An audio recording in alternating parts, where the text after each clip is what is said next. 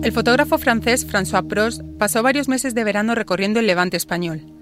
En ese tiempo fotografió bares y locales vacíos apagados por la pandemia. El resultado es una serie de imágenes que él ha titulado Discoteca.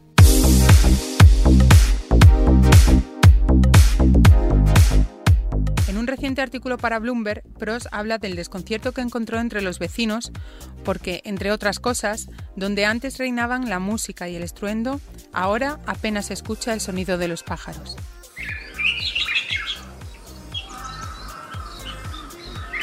Es otra particular manera de contar el impacto del coronavirus en España.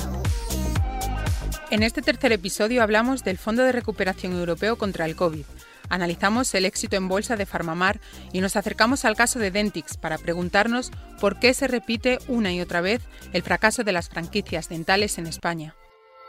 Soy María Hernández y estas son Las Cuentas Claras, el podcast de economía del diario El Mundo. Las Cuentas Claras. Los líderes de la Unión Europea se reúnen en Bruselas y tienen un buen puñado de asuntos sobre la mesa, entre ellos sacar adelante el presupuesto de la Unión y el plan de recuperación tras la pandemia. Dentro de ese plan se incluye el Fondo de Recuperación, un fondo de 750.000 millones de euros que se repartirá entre los países más afectados por el COVID. Pero esto, como decimos, es solo una parte del contenido de la cumbre. Le he pedido a Pablo Rodríguez Suances, corresponsal del diario El Mundo en Bruselas, que nos cuente qué podemos esperar de la reunión. Pues esta cumbre, la última de 2020, viene muy, muy cargada. En la agenda tenemos la cuestión de la pandemia, la coordinación, todo lo que afecta a las medidas para Navidad, los viajes, los desplazamientos y sobre todo el asunto de las vacunas, que a partir de 2021 en teoría se pueden empezar a, a distribuir. Está la cuestión del Brexit, que ya sí o sí está en sus últimos compases. El 1 de enero se consuma definitivamente la salida del Reino Unido, pero está por ver si se va a hacer con un acuerdo comercial básico o ni siquiera con eso. Está la situación de Turquía y el Mediterráneo Oriental, una situación cada vez más deteriorada y con algunos países que están pidiendo sanciones para Ankara. Está la cuestión de Estados Unidos y de Joe Biden, ver si ahora mismo Europa puede sanar las heridas de los últimos cuatro años y establecer un nuevo tipo de, alianza con el que hacer frente al cambio climático, a la pandemia y desde luego al, auge o la consolidación de China. Y está la situación del presupuesto de la Unión Europea de los próximos siete años y el Fondo de Recuperación, que fue pactado en el mes de julio, pero que el veto de Hungría y de Polonia desde hace semanas tiene bloqueado. Ojo, dos billones de euros con B. Vamos a quedarnos en este punto, en el veto de Hungría y Polonia. ¿Cuál es la situación? El problema de Hungría y Polonia lo conocemos ya bien. El pasado mes de julio, os acordáis, después de una cumbre de cinco días, los jefes de Estado y de Gobierno pactaron un plan de recuperación, un fondo de 750.000 millones de euros, de los cuales 390.000 millones serían en transferencias, es decir, que no computan para la deuda o el déficit nacional, y otros 360.000 millones en préstamos.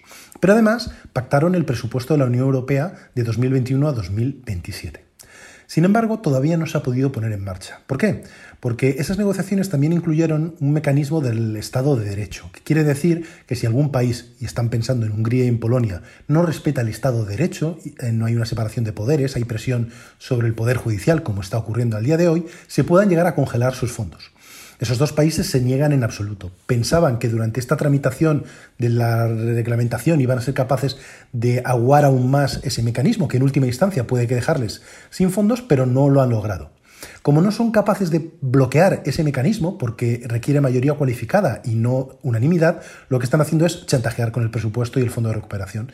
Si hay mecanismo de Estado de Derecho, no vamos a aprobarlo lo tienen paralizado desde hace algunas semanas y se está intentando lograr al máximo nivel, el del jefe de Estados y de Gobiernos, pues algún tipo de garantía, de conclusión del Consejo Europeo que a ellos les pueda servir para reforzar en, clave nacional el mensaje de que ganaron la cumbre y de que nadie nunca les va a obligar a, a cambiar su forma de proceder.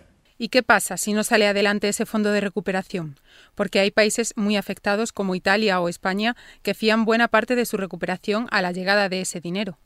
Para países como España o como Italia, los más afectados por la pandemia, esta situación de bloqueo es un problema grande. Hacen falta ese dinero, sobre todo la parte de las transferencias.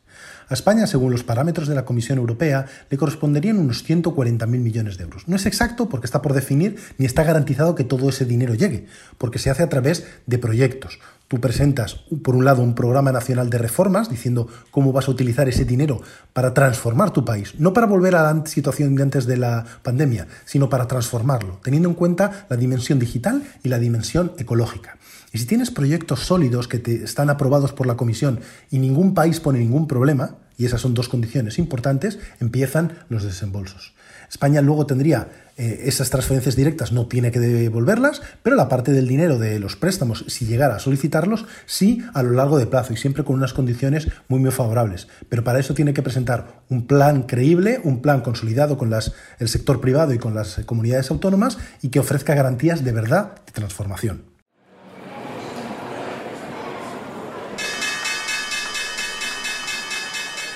Mercados.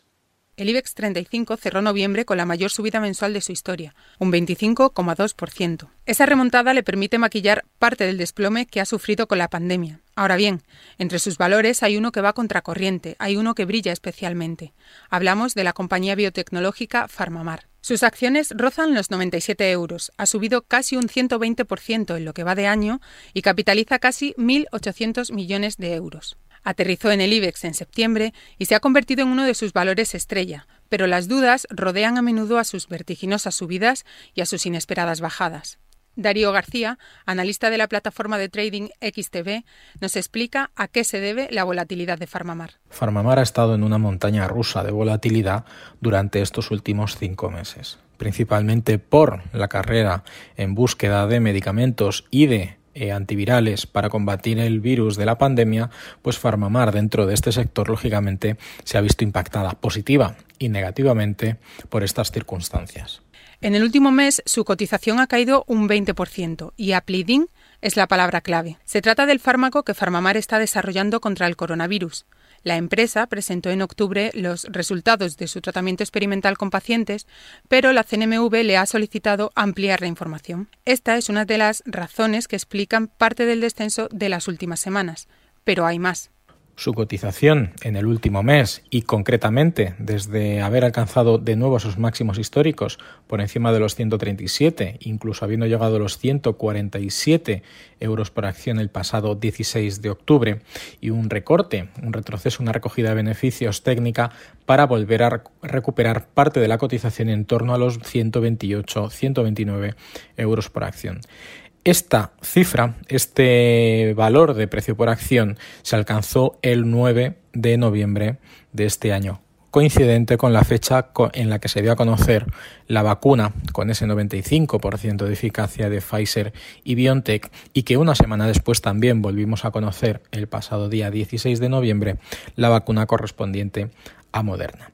Este retroceso en la cotizada española viene sobre todo porque el interés de los inversores no es paliar los efectos eh, del coronavirus en los pacientes, sino erradicar eh, virtualmente eh, el virus de, de, la economía, de la, de la pandemia a nivel global. Entonces, si tuviéramos que elegir una de las dos como inversores, preferiríamos eh, una compañía que se dedica íntegramente a luchar y erradicar el virus que una que solamente busque paliar los efectos en los pacientes que lo tengan.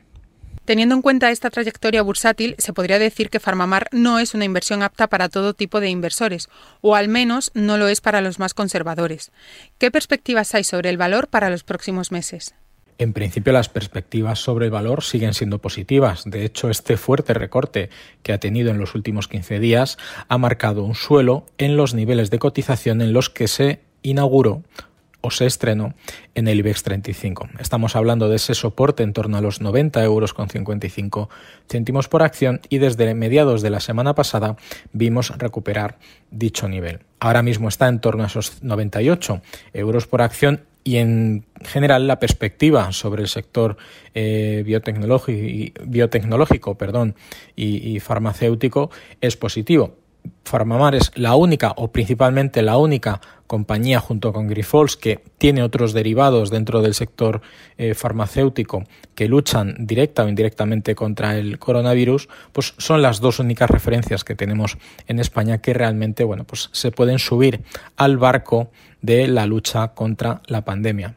Inicialmente las perspectivas son positivas, pero en cuanto ya alcancemos en los próximos meses o en las próximas semanas datos mucho más relevantes o incluso mejoras en los resultados de aquellas compañías que actualmente sí que tienen una vacuna en curso para combatir el virus, pues probablemente Farmamar eh, siga perdiendo el interés de los inversores.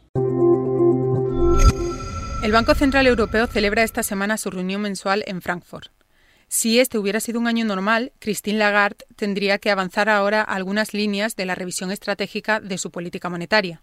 Pero estamos en 2020 y el coronavirus obligó a dejar aparcados todos esos planes para hacer frente a la crisis económica. El BCE está preocupado por el deterioro en la eurozona y los inversores esperan que amplíe el plan de estímulos contra la pandemia. Esa ampliación incluye incrementar la cuantía del programa de compras de emergencia pandémica y extenderlo también hasta finales de 2021. Además, apuestan por alargar la línea de financiación ultrabarata para la banca y, por el contrario, no creen que el BCE introduzca ningún cambio en los tipos de interés, ni al alza ni a la baja. Consumistas. El tiempo corre para las miles de personas afectadas por el cierre de las clínicas Dentix, la historia se repite. Una gran cadena de clínicas dentales cierra de un día para otro y deja sin explicaciones y sin tratamientos a sus pacientes. Ocurrió con Vitaldent, ocurrió con Idental, también con Fanident y la última ha sido Dentix. Hay cientos de miles de personas afectadas. ¿Qué es lo que falla en este modelo de franquicias dentales? ¿Por qué muchas de ellas acaban cerrando? Responde Rubén Sánchez, secretario general de la Asociación de Consumidores Facua. España nunca se ha caracterizado por tener problemas masivos en clínicas dentales. Eh, se supone que es un sector donde no se produce un fraude de forma frecuente. El problema que ha surgido un nuevo modelo de negocio hace algunas décadas consistente en montar grandes redes de clínicas dentales. En los 90 pasó algo parecido con las redes de clínicas de estética. ¿Qué ha ocurrido? Pues que han tenido pésimos gestores, algunas de ellas, caso Idental, caso Fanident, caso Dentix, que han acabado provocando quiebra en esas clínicas y dejando colgados a multitud de clientes.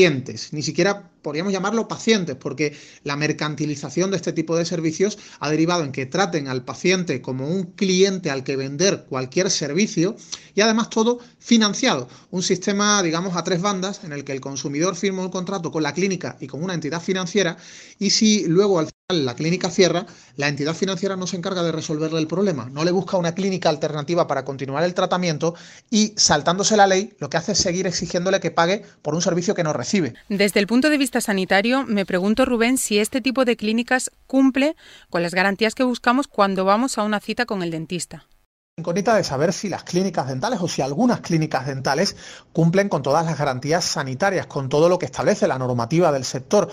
¿Cómo lo podemos decir? ¿Cómo podríamos afirmar que sí o que no? Es imposible. Son las administraciones sanitarias de las comunidades autónomas las que saben o podrían saber si hay vulneraciones o no de la normativa. Pero es que hay muy pocas inspecciones y en los casos en los que se detectan anomalías ni siquiera se hacen públicas. No trasciende públicamente si una clínica dental ha sido objeto de un expediente sancionador, pues porque la han pillado sin esterilizar el material o no teniendo determinados eh, equipos necesarios o con una situación de intrusismo donde donde un higienista estaba haciendo cosas propias de un dentista, de un eh, odontólogo. Y desde el punto de vista económico, ¿Hay alguna regulación específica para controlar este tipo de negocios? ¿Los pacientes tienen alguna opción de recuperar su dinero? Es fundamental una regulación de un sector que lamentablemente pues hace unos años funcionaba de otra manera, pero que ahora nos encontramos con casos repetidos de grandes redes de clínicas que cierran dejando colgada a la gente y no tienen un seguro de responsabilidad civil que cubra la posibilidad de una quiebra para que el usuario recupere su dinero, sea reubicado en otro centro, etcétera. Esa modificación normativa es necesaria. Nosotros llevamos tiempo reclamándosela al Ministerio de Sanidad y ahora también al nuevo Ministerio de Consumo porque hay una necesidad enorme de una cobertura legal para un usuario que acuda a una clínica dental o a una clínica privada ante ese riesgo bastante posible, sobre todo en el sector de las grandes redes de clínicas dentales, de que acaben cerrando y eh, la gente no sepa dónde acudir y sobre todo se encuentre con que ya ha pagado un dinero que no puede recuperar salvo que estuviera financiado el tratamiento. Ahí sí que sin duda la normativa establece que la entidad financiera tiene que devolver al usuario todo el dinero que hubiera pagado por un tratamiento no recibido, con independencia de que no puede seguir cobrándole. Y antes de irnos, algunos apuntes en clave. Airbnb planea seguir adelante con su salida a bolsa. La compañía lo hará con una valoración que ronda los 25.000 millones de euros. Y aquí en España, la Junta de Accionistas de Bankia ha dado ya su visto bueno a la fusión con CaixaBank. Hasta aquí este tercer episodio de Las Cuentas Claras. Carlos Sonetti está en la edición, yo soy María Hernández y nosotros volvemos el lunes. Hasta entonces, puedes seguir toda la actualidad y las últimas noticias en el mundo, elmundo.es y nuestras redes sociales. Gracias por escucharnos. Las Cuentas Claras